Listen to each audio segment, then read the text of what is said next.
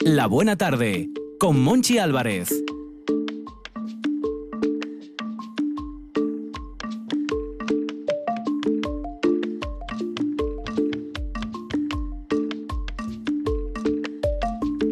Vuelve al programa un aventurero que viene a relatar la segunda parte del proyecto Argo. Ángel Galicia, ¿qué tal? Buenas tardes, Monchi. Proyecto Argo. Vamos a refrescar a nuestros oyentes, que más de una vez ya hablamos del proyecto Argo en esta emisora, en RPA, pero vamos a refrescar la idea. ¿Qué es el proyecto Argo? El proyecto Argo es eh, un grupo de viajeros eh, nucleados en torno a la idea de los viajes eh, ilustrados, los viajes a la griega, los viajes con libros, los viajes con, con, un destino, vamos a decir, que nos hace soñar, pero que es palpable. Casi siempre viajamos eh, mirando a Poniente, a América, tras los pasos de aquellos españoles que hicieron historia después del descubrimiento del continente, casi por descuido, ¿no? por el almirante Cristóbal Colón. Intentamos eh, buscar aquellos pueblos primigenios, eh, empaparnos de sus, eh, de sus culturas, de sus folclores, de su riqueza, de sus sabores, de sus olores, mirando hacia nuestra historia en un viaje de ida y vuelta. Eso es más o menos Proyecto Argo. Y este año mm, tomáis como origen Castilla, en las merindades. Sí, este año, por culpa de la pandemia que todos estamos sufriendo, tuvimos que renunciar a las aguas saladas del Pacífico y poner nuestra proa rumbo a las dulces aguas del río más largo de España, del Ebro. Y nos dirigimos hacia las merindades, esta comarca burgalesa que está situada en el norte de la provincia que se considera como la cuna de Castilla. De hecho, la primera vez que se escuchó la palabra Castilla fue en las merindades. Efectivamente, aparece en un documento de cesión de terrenos al monasterio de San Emeterio de Taranco de Mena, que ya no existe prácticamente, procedente de San Millán de, la Cogolla, que a todos nos suena. ¿no? Sí. Pues esta zona, como, como digo, es eh, la verdadera cuna de Castilla, porque es el primer lugar de, la península donde se acuñó ese, ese término hace, hace ya varios siglos, más de diez siglos. ¿no? ¿Y, qué tránsito, qué, qué mapa fuisteis siguiendo? Lo primero que buscamos fue una, una, ubicación para tener nuestro campamento base. En este caso fue muy fácil porque eh, tengo un amigo, eh, Pepe Garrido, que tiene una casa palacio en una de, las merindades, en concreto en Valdivielso. Qué bien suena lo de casa palacio. Sí, es una casa palacio del siglo XVII, una casa solariega, mm. preciosa, de sillería, eh, que, él, que él utiliza para, para grupos de, de, la Fundación eh, Claudio Naranjo, entre otros. Una casa con una capacidad de más de 100 personas que puso a nuestra disposición, a disposición de los argonautas en, exclusividad y donde recibimos un trato exquisito que desde aquí le quiero agradecer. Entonces, mm.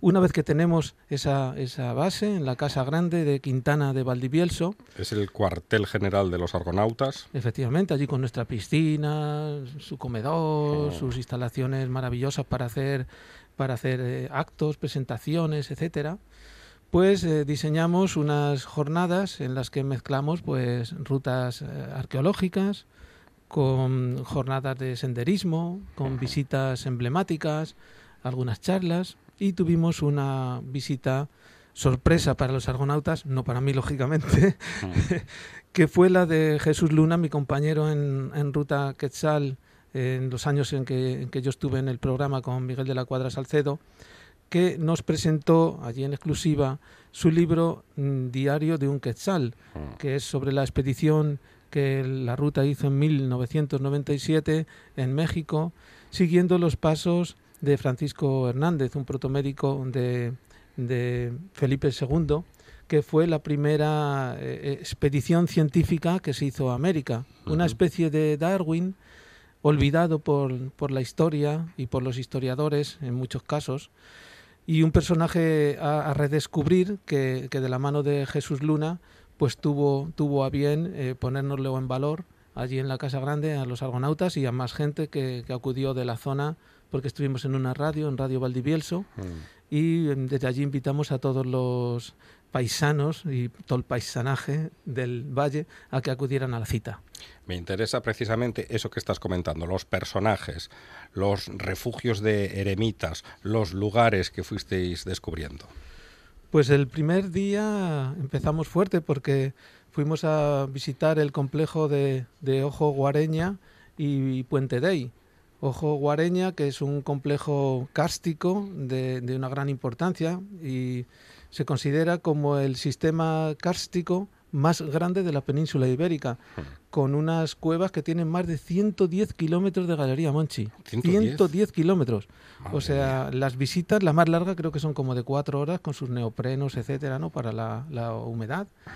Y también tiene dentro del complejo la ermita de San Tirso y San Bernabé que es, eh, es una cosa, yo, yo de verdad les recomiendo a ustedes que vayan a visitarla, porque tiene unas pinturas, unos frescos anónimos. Ah. Hay, hay dos, en concreto, dos niveles, uno de 1705 y otro más moderno de 1877, que relatan los martirios y milagros del santo, de San Tirso además eh, de, hallarse en este, en este recinto el archivo de, las, de la merindad de Sotoscueva. Es una especie de capilla sistina rupestre. enclavada en, un, en, una, en una zona, en, un, en una ermita eh, ancestral. Es un sitio que seguramente eh, pues se pobló desde los, los primeros momentos de, los pobladores en esa zona, ¿no? desde, el Paleolítico. ¿Y, ¿Y, después cómo seguisteis ruta?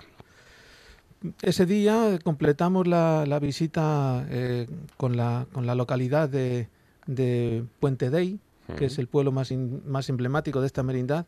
Y es un pueblo muy curioso porque tiene una especie de túnel excavado en la roca y encima de esa roca tiene las, las casas, casas de sillería, una iglesia muy bonita. Es un pueblo, ya digo, muy emblemático, eh, que también nos gustó mucho Después de esto ya la jornada se hacía un poco calurosa y regresamos a nuestro campamento base para por la tarde pues hacer otra otra pequeña ruta por el río Ebro, la gente disfrutar de su piscina, etcétera, etcétera. El resumen de tu viaje, si tuvieses que hacer un, resumen del proyecto Argo de este año, ¿cuál sería? Bueno, pues el, resumen es que, mm, seguramente, y lo aseguro además, no tenemos que irnos muy lejos para disfrutar de un gran viaje. Lo podemos tener eh, pues muy cerquita de nuestros domicilios eh, y además disfrutar de un viaje pausado, de un viaje sin estrés, eh, vamos a decir, informático ni, mediático, ¿no? Un viaje en el que nos relajemos de verdad y respiremos hondo, donde las prisas no existan, y es un poco por donde nosotros... Me, apunto a todo eso que estás comentando, Ángel. Es un viaje, sí, nosotros realmente es, es, lo que es un poco la filosofía de nuestra manera de viajar, ¿no? Mm.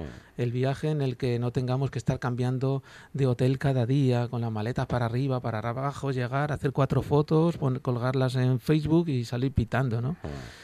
Mm, ya procuramos en los últimos años en Proyecto Argo los, que las estancias sean mínimas de dos o tres días en cada sitio para poder saborear los lugares y los lugareños, ¿eh? que sepamos cómo es la gente que habita esos sitios, no solo, no solo los sitios, porque los sitios sin gente no son nada, ¿no? son piedras, son recuerdos, pero no son nada. Los sitios, la vida de los sitios está en las personas, ¿no?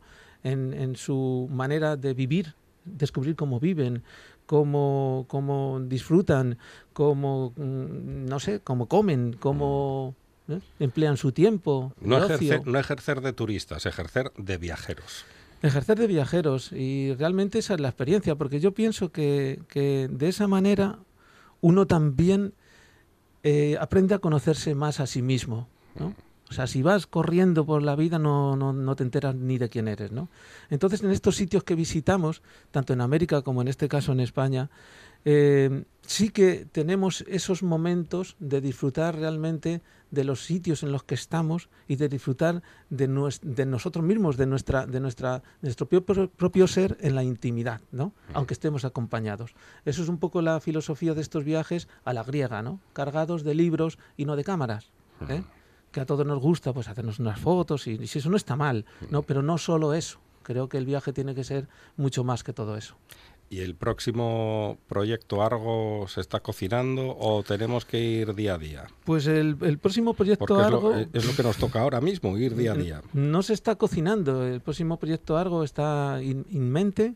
Tenemos ahí pendiente el viaje a las Islas Galápagos y a la Amazonía ecuatoriana, que, que, bueno, pues eh, lo hemos tenido que suspender este año, pero nuestra intención es, es volver a retomarlo. Mm. Tenemos otros viajes pendientes por las misiones jesuíticas guaraníes de Paraguay y el norte de Argentina, Catarata de Iguazú. Tenemos otro viaje pendiente por el sur de Argentina. Tenemos otro ya diseñado por Bolivia, un viaje maravilloso. Tenemos otro por Guatemala, por la, por la civilización maya y tenemos otro por, para seguir por las por las merindades porque aquí hemos visto pues la, la iglesia de San Pedro de, de, Tejada hemos visto eremitorios hemos visto el monasterio de Río Seco mm. hemos paseado por las pasarelas de los ocinos en fin hemos visto eh, muchas cosas en las merindades pero nos han quedado muchas más mm. entonces es posible que en otra época del año por ejemplo en otoño no eh, con esos con esos paisajes tan policromáticos, ¿no? con esas con esas aguas, eh, con ese aguas más en primavera, ese sería otro viaje, ¿no? es decir, en otoño podríamos ir a la caída de las hojas y en primavera al deshielo. ¿eh? Serían dos buenos viajes que yo recomiendo a los oyentes que tengan a bien escucharnos a esta hora para que lo anoten en sus agendas. Las merindades en primavera y en otoño. Nosotros vamos a intentar ir en primavera, es una primicia que le, le, eh, le suelto aquí a usted. Sí. Y, y, y, bueno, y, y más allá de, de, de, del día a día no podemos hacer tampoco muchos planes. ¿no? Me apunto a uno de esos viajes, o al del otoño o al de la primavera. Usted ya sabe que será muy bien bienvenido porque tiene eh, muchas de las características que reúne un verdadero argonauta. Un, un, argonauta no se hace pagando el viaje, se hace viajando. Y usted estoy convencido de que podría hacerlo. Un sabio, Ángel Galicia. Muchas gracias. Muchas gracias. Un programa de viajes, turismo, aventura e historia lleno de contenidos didácticos con los que aprender y divertirse un escaparate turístico donde se incluyen información sobre casas rurales, hoteles, gastronomía, turismo de aventura, senderismo, festivales. Voy a volver a salir y quiero que me aplaudáis como si fuera yo que sé. Un buen día para viajar, un programa de apoyo al sector turístico de Asturias. De lunes a viernes, de 9 a 10 de la mañana. La buena tarde, con Monchi Álvarez.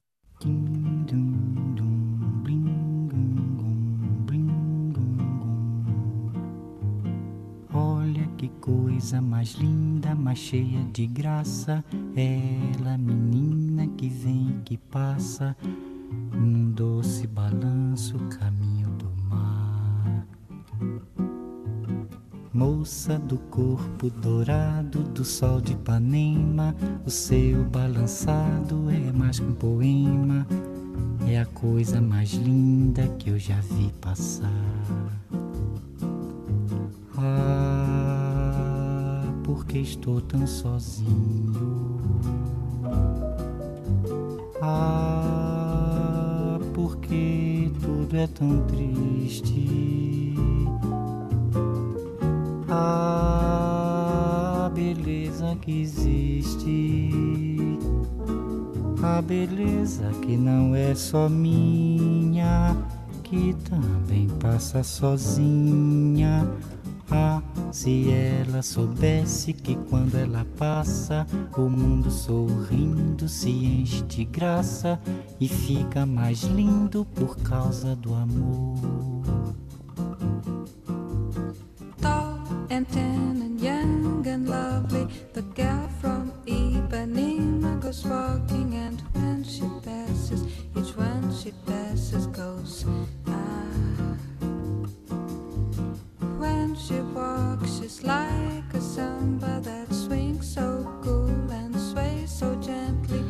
Momento de relax en la buena tarde, porque no sé si lo notan, pero el amor flota en el aire y en un estudio de radio con Merche Toraño. Ay, Dios. Hola, Merche. Monchi, buenas tardes. Qué, qué No guapa empecé- estás, no Merche. ¿Sí? Sí. Me quito la mascarilla, verás cómo estoy más guapa todavía. Oye, una cosa te tengo que decir, no sé si querías decirme tú algo, pero es No, que no, ver, estoy ver, comenta. absolutamente fascinada Con el viaje de Ángel Galicia. con el viaje, ¿no? Sí, con el viaje, pero con lo del campamento base, en un palacio. En una casa palacio. Yo es que cuando me imagino un campamento base, me imagino allí a 3.000 metros de altitud, con frío, En una tienda de campaña. con poca agua, con muchas penurias. Ya, esto es otra historia. Oye, En un- en- un campamento En base un en, una casa palacio. Yo Yo, qui- quiero, ¿eh? Yo quiero, yo quiero heredar. No sé de quién, pero quiero heredar una Yo casa palacio. Quiero hacer un viaje con esta gente, si- siempre y cuando vayan a un campamento base así. ¿eh? Ah, sí, sí. Eh, el campamento base aquí mm, es el, el amor, porque partimos Sí. del amor, de las Sí. relaciones amorosas para contarlas en la radio. No sé si es campamento, pero base sí. Durante, durante un tiempo amor. tiene que ser campamento, porque si no, no compensa. Vale, pues, vaya, pues vamos a ese campamento de amor eh, del que tratamos todos los martes, ¿no? Hmm. Y hoy vamos a hablar de Simón Bolívar, nada más y nada menos Oh. que de Simón Bolívar y de Manuela Sainz. Mm. ¿eh? Esta es una de esas grandes historias eh, de amor que, que quedaron para, para ser contadas, para ser Mm. contadas a través de los años y merece la pena. Por eso lo vamos a hacer aquí. Eh, como se sabe, Simón Bolívar fue un militar y político venezolano. Vamos a un poco contar un Su pequeño historia. antecedente. Bueno, más que nada cuatro puntualizaciones, porque a veces hay gente muy jovencita que, aunque creas que no, también escucha este programa Por supuesto. y igual no sabe quién era. Pues era ese señor, ese político venezolano eh, que fue conocido como el libertador de, El de libertador. América. Eh, durante 20 años fue líder de la lucha contra la corona española con el fin de lograr la independencia de Venezuela, Bolivia, Colombia, Ecuador y Perú. No me dejó nada, ¿no? No. Eso es, vale. Pues eh, Simón Bolívar nace en Caracas el 24 de junio de 1783 en una familia de terratenientes. Tenían muchísimo dinero, tenían montones de, de- de- de- de propiedades con cientos de esclavos, Eh, casas. Estos sí que tenían casa palacio. de to- bueno, Unas cuantas. Tenían lo que querían, sí. Mm. Y, y su familia era de origen vasco, la familia de su padre, ¿eh? o de, su- de sus padres. Eh, Su padre era el coronel Juan Vicente Bolívar y Ponte y su madre Concepción Palacios Blanco. Eh, Tenía tres hermanos mayores y su padre murió cuando él, cuando Simón tenía tres años y los niños quedan entonces al cuidado de la madre hasta que enseguida ella también, unos años después, muere en 1792 y el resto de su niñez y adolescencia Simón y otro de sus hermanos, porque las otras dos eran hermanas, ya eran mayores y ya estaban casadas, pues Simón y su hermano se quedaron al cuidado de su abuelo y de un tutor que era tío suyo. En 1799 tenía Simón 16 años y viaja a Madrid para recibir instrucción intelectual y moral del marqués de, eh, de Listariz. Sí, Listariz, es que estos nombres a veces se me van. Y aquí en Madrid eh, se instruía en historia, en literatura, en matemáticas, en francés, en esgrima, en baile, bueno, en lo que aprendían en Se esa en época. los ricos, claro, Mm. que, bueno, matemáticas también y todo esto, eh, lo que aprendían en esas épocas los ricos para poder moverse por las tertulias y, y por los salones con, pues, con soltura, ¿no? Y con saber estar. Y es aquí, en Madrid, en estos ambientes que frecuentaba, donde conoce y se enamora de María Teresa Rodríguez del Toro y Alaiza, que como veréis no es Manuela Sainz. No. Claro, quiso casarse con ella, esta fue su primera mujer. Quiso casarse, pero era muy jovencito y le fue recomendado que esperara un poquito a ser mayor. Ella tenía tres años más que él. Era el año 1800, estamos hablando de 1800. Y, y bueno, lo que te digo, él entonces cuando conoció a esta chica ya había cumplido los 17 y ella tenía 20. Desde 1801 a 1802, entonces como tenía que esperar un poquito para casarse, lo que hizo fue viajar. Y entonces fue a Bilbao, luego estuvo en Francia y en 1802 volvió a Madrid para casarse ya con María Teresa. Una vez casados, se marcharon a Venezuela, donde Simón pensaba hacerse cargo de sus negocios y hacer una vida normal de casados. Él era hijo de un terrateniente, entonces todavía no tenía ninguna aspiración militar ni, ni de libertador, ¿no?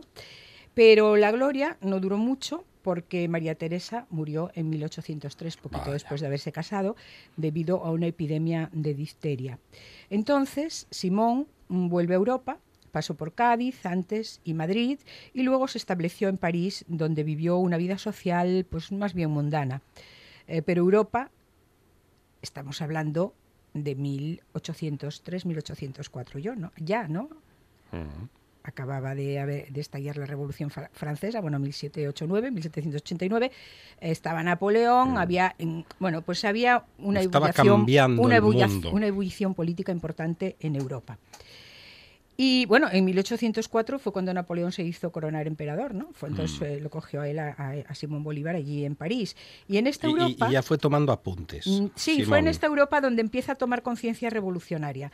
Lee mucho, eh, conoce a personajes importantes, viaja con ellos y en uno de esos viajes en Italia, concretamente en Roma, en el Monte Sacro, un día de agosto de 1805, Simón, ante su acompañante, hace aquel famoso juramento que dice, no daré descanso a mi brazo ni reposo a mi alma hasta que haya logra- logrado libertar al mundo hispanoamericano de la tutela española.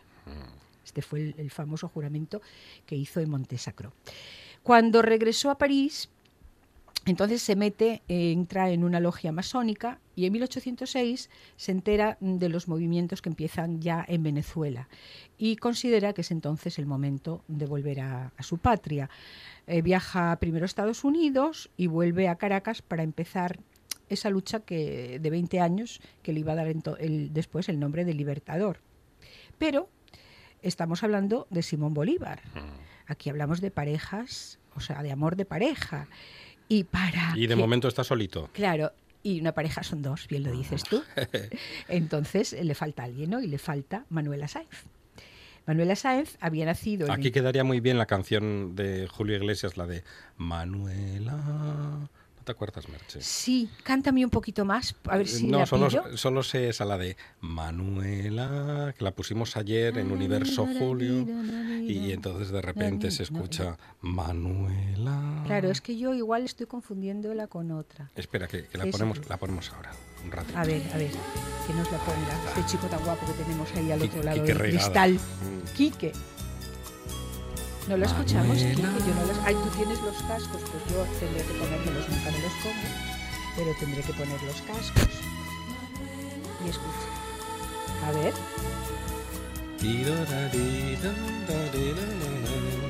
Manuela. Y así podemos estar hasta las 7 de la tarde. Como noche, como sueños, son los ojos De tu amor, Manuela. Ah, que ahora sí. Ahora sí, ya está. Ya está.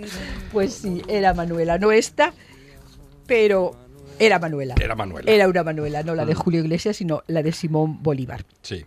Bueno, pues entonces decíamos que Manuel había nacido el 27 de diciembre de 1797, justo 14 años después eh, de que hubiese nacido Simón. Ella nació en Quito, era quiteña, y era entonces Quito mm, parte del virreinato de Perú establecido por, eh, por la corona española. Mm. Era hija, Manuela, de una relación extramatrimonial de un español y una criolla, Simón Suárez Vergara y María Joaquina de Aizpuru, que murió al poco tiempo también del nacimiento de la niña. Ambos quedaron los pobres huérfanos pues, a, a edades muy, muy tempranas. Según parece, Manuela fue internada consecutivamente en dos conventos y es ahí tal vez donde forjó, uh, se forjó su personalidad eh, rebelde eh, y una forma de ser que no entendía la hipocresía de aquella sociedad colonial de principios del siglo XIX. Nunca la entendió, por eso luego fue lo que fue. Además, cuando tenía 13 o 14 años, vivió la primera revolución independent- independentista de Quito y presenció cerca de su casa una revuelta de un grupo de criollos patriotas en el que vio a muchas mujeres implicadas, implicadas en la lucha.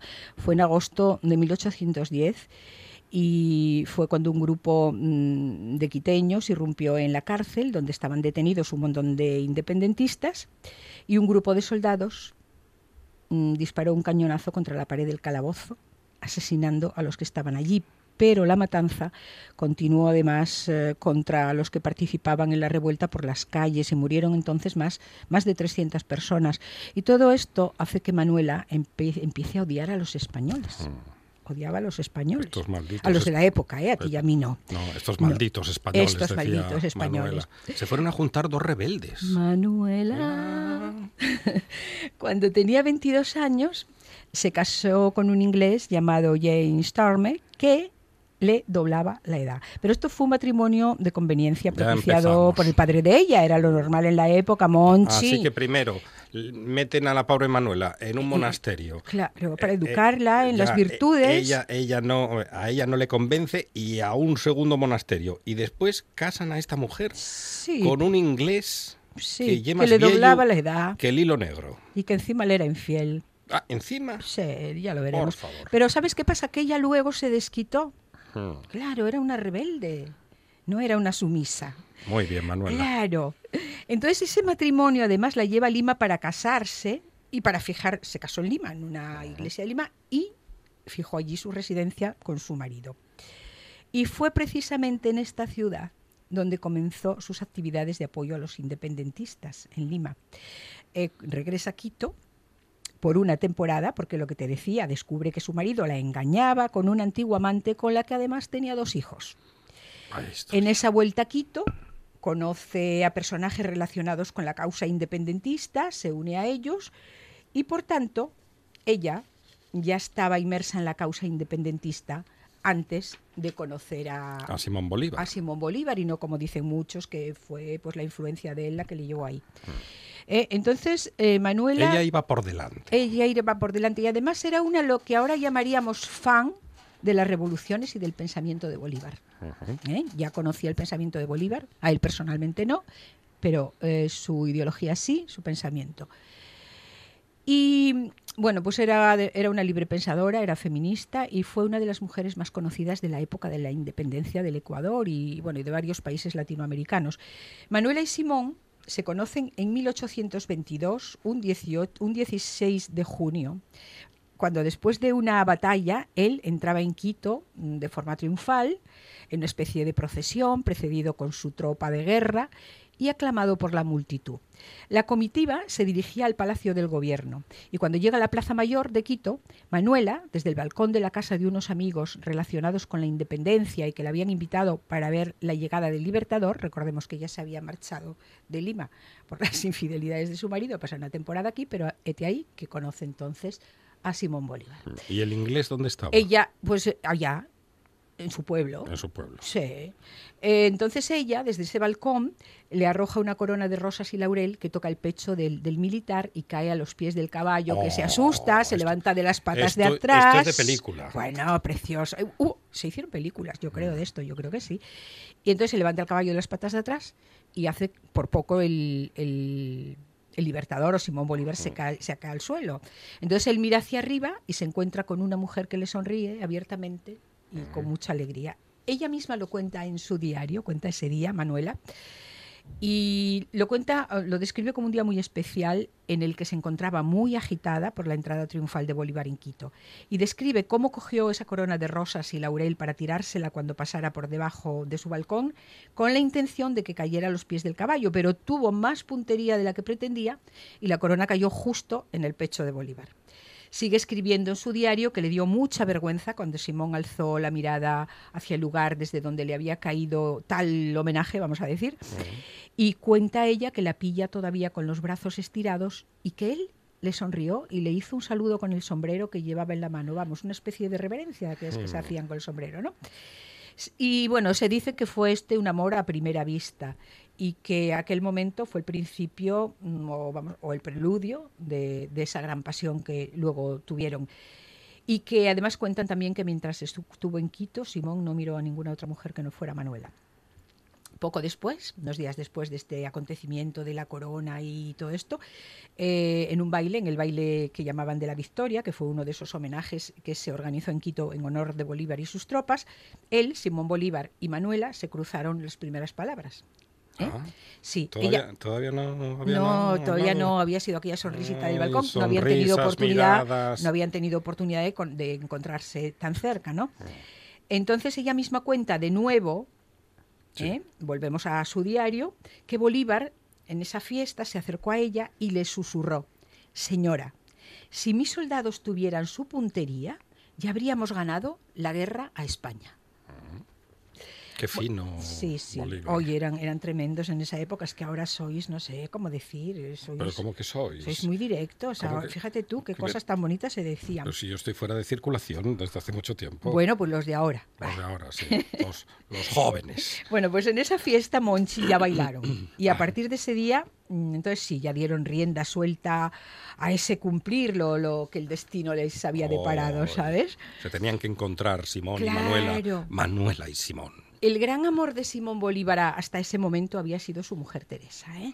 Teresa del Toro. Y después de enviudar en 1803, había tenido amoríos ocasionales, eh, pero no se había vuelto a casar. Era a ella, Teresa, quien le había prometido amor eterno. Hasta que llegó a su vida Manuela y con ella volvió a sentir otra vez el amor de verdad, el amor verdadero. Fue un romance muy pasional el de Simón Bolívar y Manuela Sáez al principio. Bueno, con el tiempo ya pasó a ser un amor más maduro. En esos momentos Manuela estaba casada, él no, pero ella sí estaba casada, desde 1817. Así todo, a partir de- del episodio del balcón, en Quito, Simón, dije de 1817, no, de mil... Pues mira, tengo la fecha aquí yo en la cabeza un poco tal. Hmm. No, porque si... Está haciendo cuentas ahora. Estoy haciendo cuentas, vamos a dejar luego al Sí, final, mira, vale. a ver en qué año se había casado. Creo que además lo dije al principio, ¿no? Hmm. Bueno, pues así todo, a partir de ese episodio del balcón en Quito, Simón y Manuela mm, comenzaron, así todo digo porque ya estaba casada, una apasionada historia de amor. Eh, su marido conocía esa relación, por eso decías antes su marido dónde estaba, pues conocía perfectamente la relación de su mujer con Bolívar, pero viajaba mucho y no se metía en los asuntos de ella y aceptaba esa situación. ¿Qué quieres que te diga? Él con tal de no romper el matrimonio, sabes que esos convencionalismos eran un poco complicados de, de romper, pues entonces, con tal de eso, él tranquilo, que ella hiciera lo que le apeteciera. Y ella sí que rompió esquemas sociales, fue una mujer que rompió esquemas, esquemas eh, sociales porque cogió las armas, eh, vistió el uniforme militar, se enamoró de otro hombre, Se implicó en la eh, revolución. En la revolución, sí. Y bueno, entre esas cosas también consiguió conocer enseguida cómo tenía que tratar al, al libertador, sabía cuándo tenía que escucharlo callada, cuándo debía utilizar la ternura o la pasión, y se convirtió en una necesidad para Simón. Manuela, él le llamaba Manuelita o mi amable loca, eh, dejó la vida cómoda que llevaba de mujer casada para seguir a Bolívar y para vivir en los cuarteles y Así pelear decía- junto a él con el ejército criollo. Mi, mi amable loca. Mi amable loca. No le decía Cari, ni No, Churri, Manuelita o mi amable loca. ni vida. Ay, qué cosas le decían las cartas, porque luego se escribieron muchísimas cartas, Monchi. Sí, sí, sí, sí. Eh, la vida de ella con Bolívar fue una vida dura, pero le compensó, pues porque aparte de estar con el hombre que amaba, alcanzó el, grazo- el grado de capitana. ¿eh? Luchaba con ellos y fue capitana.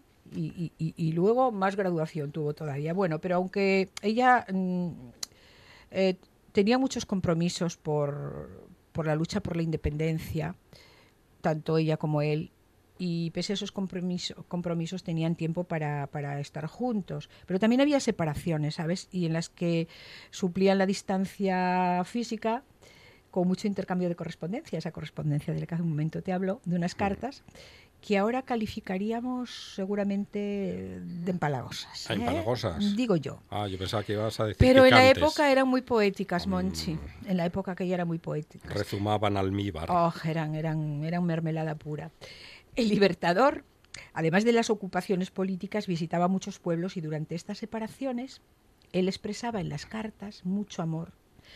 Pero eso no conformaba a Manuela, porque ella se preocupaba mucho y le producía mucha ansiedad estar separada de él. Y se escribieron en esas separaciones cartas absolutamente encendidas. Yo tengo aquí algún parrafito, pero bueno, mm, A ver, eh, a ver. procuré, no, procuré buscar algunos párrafos que se puedan leer a esta hora. En una mm, carta fechada el 14 de abril de 1825 le decía Manuela, he partido con usted, partido con usted mi única esperanza de felicidad. ¿Por qué entonces le he permitido escurrirse de mis brazos como agua que se esfuma entre los dedos?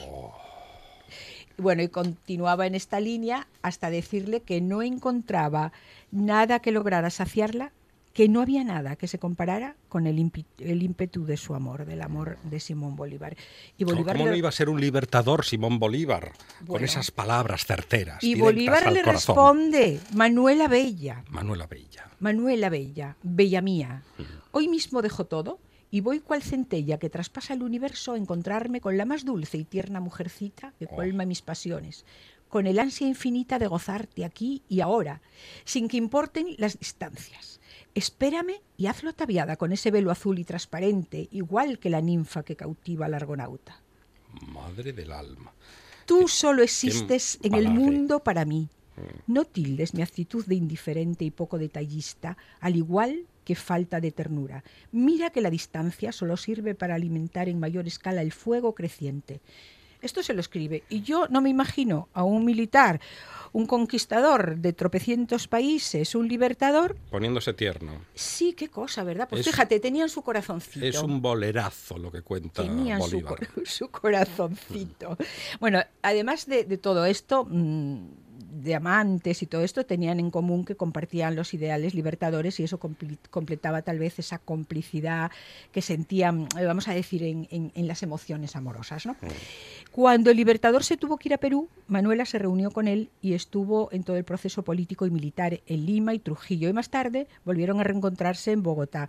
Ella estuvo en todo el entramado del proceso político y militar, tanto en Lima, Trujillo y más tarde eh, en Bogotá también. ¿no? Estuvo con él en batallas, por lo que se le concede el grado también de coronela. Ya te dije que iba a tener mayor graduación y ayuda a Simón buscando información y estudiando los movimientos de las tropas. Se enfrentó Manuela a todas las intrigas que se tejieron alrededor de Bolívar y le salvó de atentados también. Mira, en 1928, en la llamada conspiración setem- setembrina, durante la cual intentaron matar a Bolívar, ella logró entretener a los enemigos enfrentándose a ellos para darle a Simón tiempo para que pudiera escapar. Llegaron a casa de él, ella se enfrentó a ellos, dicen que sacó una espada y mientras Simón logra, logra escapar y por tanto no ser asesinado, ¿no? De armas tomar, Manuela. Claro. Eh, Él lo decía, que ella era una mujer independiente y fuerte y la admiraba mucho también por eso. Eh, ella pasó además a la historia por este hecho, en esta ocasión que le salvó la vida, pasó a la historia con el sobrenombre de la libertadora del libertador. Y parece ser que fue el mismo Bolívar el que le puso ese, ese título. Eh, muy pocos meses después, Manuela mm, pasó a formar parte del Estado Mayor de Bolívar y a propuesta del coronel Oleari eh, se, se pusieron a su cargo los archivos personales de Simón Bolívar. Su relación, la relación, la relación de, de estos dos, duró ocho años, desde 1922 hasta que Bolívar murió. Pasaron muchas dificultades. Y, pero eso, en lugar de debilitar la relación, pues cada día la, la fortaleció La más. hizo más fuerte. Y cuando muere Bolívar en Santa Marta, víctima de una tuberculosis, otros dicen que sí fue una afección re- renal, pero eh, más historiadores dicen que era tuberculosis, que tenía una tisis importante y fue de lo que murió. Pues en 1830, el 17 de diciembre, murió él y Manuela quiso suicidarse, pero quiso suicidarse poniéndose una, una serpiente en, en un hombro. Unos dicen que era una víbora, una serpiente venenosa, pero no lo logró.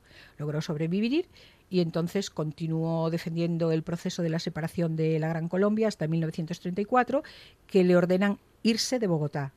La echan. Y como no quiere, la meten en una cárcel de mujeres hasta que ya la expulsan de Colombia y entonces se va a Jamaica. Eh, bueno, después de la muerte de Bolívar ella tuvo que trabajar para sobrevivir y lo hizo pues haciendo bordados, dulces por encargo, traducciones, vendiendo tabaco, lo- que pudo. Y cuando quiso volver a Quito, las autoridades se lo impidieron y se instaló en otra ciudad de Perú que se llamaba Paita. Y allí murió en 1856 eh, eh, víctima de, difteria. Hubo una epidemia de difteria que ella la, la contrajo y se murió. Así que, y su cuerpo además fue enterrado sin ninguna contemplación porque lo echaron a una fosa común. Así acabó esta mujer que tuvo esa vida tan importante, que hizo tanto por esos países iberoamericanos y acabó en una fosa común. Grandes historias de amor contadas aquí en la buena tarde por Merche Toraño. Merche, un placer. Igualmente, hasta el martes. Una de vinilos al ajillo, dos de micros al cabrales, tres de cables afogados. Oído cocina. Carlos Novoa se cuela en las mejores cocinas del país Astur.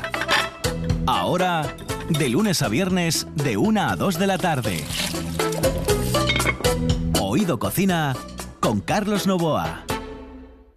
La buena tarde con Monchi Álvarez.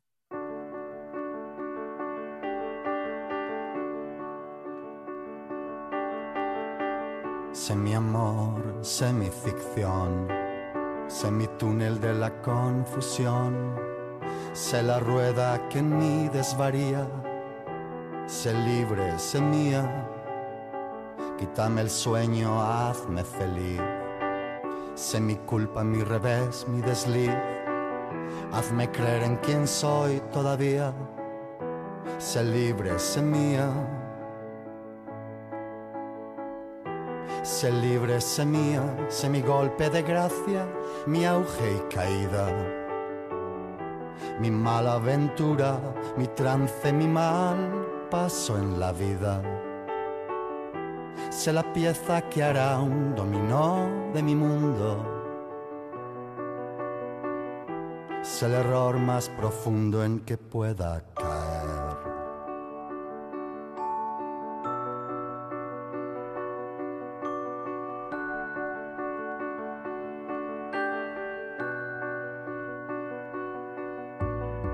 Sé el espejo roto de mi calma mortal. Sé mi tumba y sé mi juicio final. Sé bajo la lluvia la flor de un día. Sé libre, sé mía. Sé mi hundimiento, hazme naufragar. Ponme a salvo del honor y del hogar. Sé la hoguera de mi dogma y mi herejía. Sé libre, sé mía. Sé libre, sé mía, sé mi sed turbulenta en el alma metida. Mi cáliz amargo, mi ebrio placer, mi senda torcida. Sé la pieza que hará un dominó de mi mundo. Sé el error más profundo en que pueda caer. Palabras como llaves con Ana Lamela en La Buena Tarde, porque hay palabras muy bellas y hay otras que no son tan bonitas como prohibiciones o prohibición, restricción, que están de moda pero no son... Sí, sí, últimamente se usa mucho, pero a mí, a mí la verdad que es no nos convence. No, No. no, a mí me gusta más libertad, disfrutar, fumar, beber, divertirnos. Sí, lo que acaba en ar y en er. Nos gusta, nos gusta mucho Bueno, más. reír también. Reír también, sí, sí, reír. Y acaban ir. Reír y abrazar. Abrazar, besar y otras cosas que no se pueden decir aquí, porque por Sí, si acaso porque- hay críos. porque hay ropa tendida, hay ropa Eso, tendida. Eso. Sí, sí, pero es que a antes veces, de venir puse la lavadora y tuve que Sí. tender. a veces nos tratan como a parvulitos. Sí, yo, esta- yo la verdad es que estoy un poco Bueno, a harta. veces, yo creo que eh, en los últimos meses. A ver, desde que empezó la pandemia, yo creo que pasamos a ser tontos de baba. Mm. Porque parece que no nos pueden nunca decir la verdad. Es como que nos vamos a asustar, pero a la vez nos meten miedo, ¿no? O sea, es una cosa muy rara. Mm. Muy rara. Ana Lamela pone los informativos en casa, los informativos de la tele. Eh, no, la tele no la veo. Pero Lo la- que hago la radio es. sí. La radio sí. Muy bien, Ana. La tele no la veo, la radio sí, y después miro un poco por internet, un poco titulares, y leo un poquitín, así, un poco de todo, pero, pero es horrible. Mm. La verdad es que es bastante horroroso. Es como que vamos a pasar. Mejor me, cojo la guitarra y me Sí. a tocar, Sí, sí, ¿verdad? Sí, sí, es, es mucho, mucho mejor porque además, es que qué casualidad, tienes aquí una guitarra a tu ¿Viste? lado, Es que Ana Lamela. Desde que dije que iba a venir a hacer este programa, Monchi compró una guitarra para Sí, mí. sí. Me la tiene aquí ¿Y, especial, y qué tal? esperándome. ¿Te convence, Ana? Jolín, es una alhambra. A ver, Lo mejor a para, ver, a ver, por favor. lo mejor para Ana Lamela. Todo clarísimo. Voy Vas a- a cantar una canción, un Sí. poema musicado de Armando Vega. De Armando Vega, porque el otro día No nos dio dio tiempo. Mm. No sé si se, se me oye bien la voz. Sí, ¿Sí? sí, vale, no te tengo que acercarme mucho, ¿no? Un poquito, un Un poquito. poquitín más. Espera, Vale, Te acerco yo el micro. vale. Pues ahora, vamos, esta canción eh, se titula Regreso. Y eso, lo prometido es deuda, o sea que habíamos quedado en cantarla hoy. Adelante. Esperar, ¿eh? que voy a coger la letra, por si se me olvida. Ah, sí. Importante, ¿eh? Importante la letra, sí, que no pase como los conciertos de Andrés Calamaro, que a veces se le olvida la letra y entonces ya eh, se pone el papelín delante. Yo llegué soy muy despistada, Monchi, entonces Sí. prefiero llevar las letras porque de repente digo yo, me cabreo, ¿qué era esto? ¿Cómo seguía? Adelante. Venga, empezamos, ¿eh?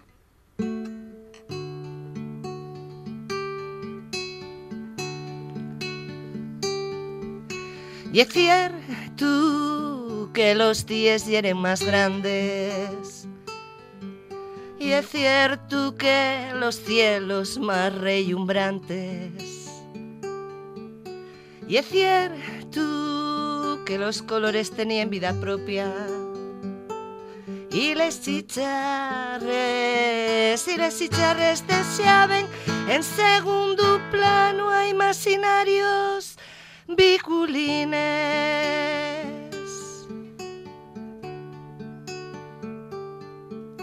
Y es cierto que les cueste surdien desde la marcha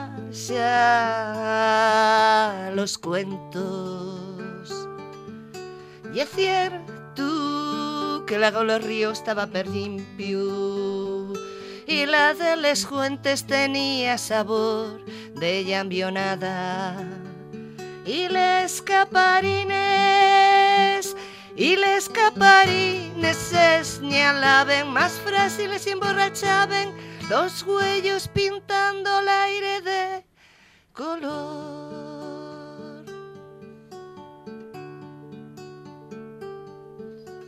Y es cierto, ahora sé que la felicidad, a más de ser como un gato al que puede pasarse la mano pen riba al yombo, y he producto la inocencia al corazón, y limpia surde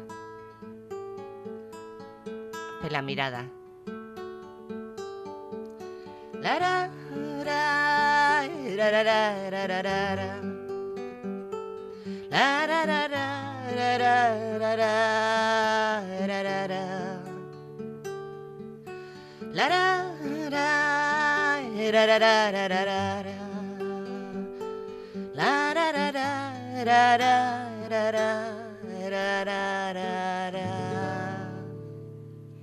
Bravísimo. Bravísimo, Ana Lamela. Los colores del campo asturiano por, favor, por Armando Vega y en la voz de Ana Lamela. Ahí están los colores, los... Y la canción es preciosa. Sí, la verdad sí, es que sí. eh, mm, la hice yo, pero y es preciosa. eh. Sí, no, hay que, hay decirlo. hay que decirlo claramente.